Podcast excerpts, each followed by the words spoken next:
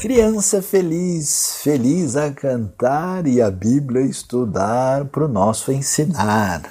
É muito especial observar que quando Jesus vem implantar o seu reino, a gente nunca poderia imaginar que Jesus fosse dar à criança um lugar que elas recebem.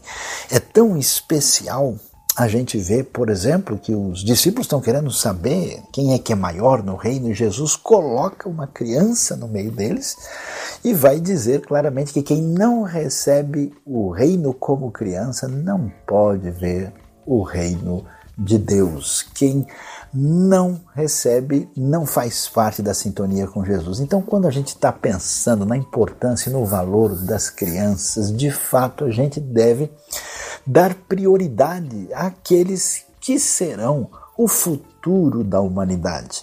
E vemos como nas Escrituras elas recebem, né? Quantas vezes, na maior crise da história, a Bíblia mostra para gente a sintonia voltada para a figura de um bebê que vai transformar a história humana de uma maneira favorável e especial.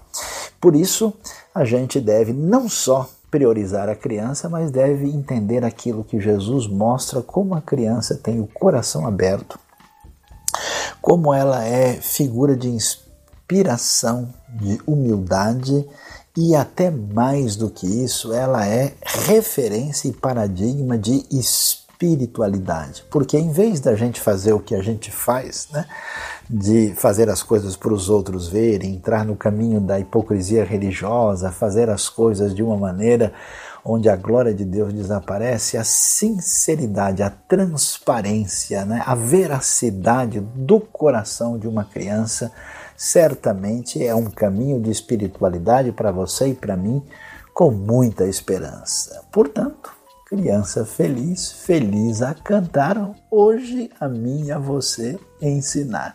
Que Deus nos abençoe.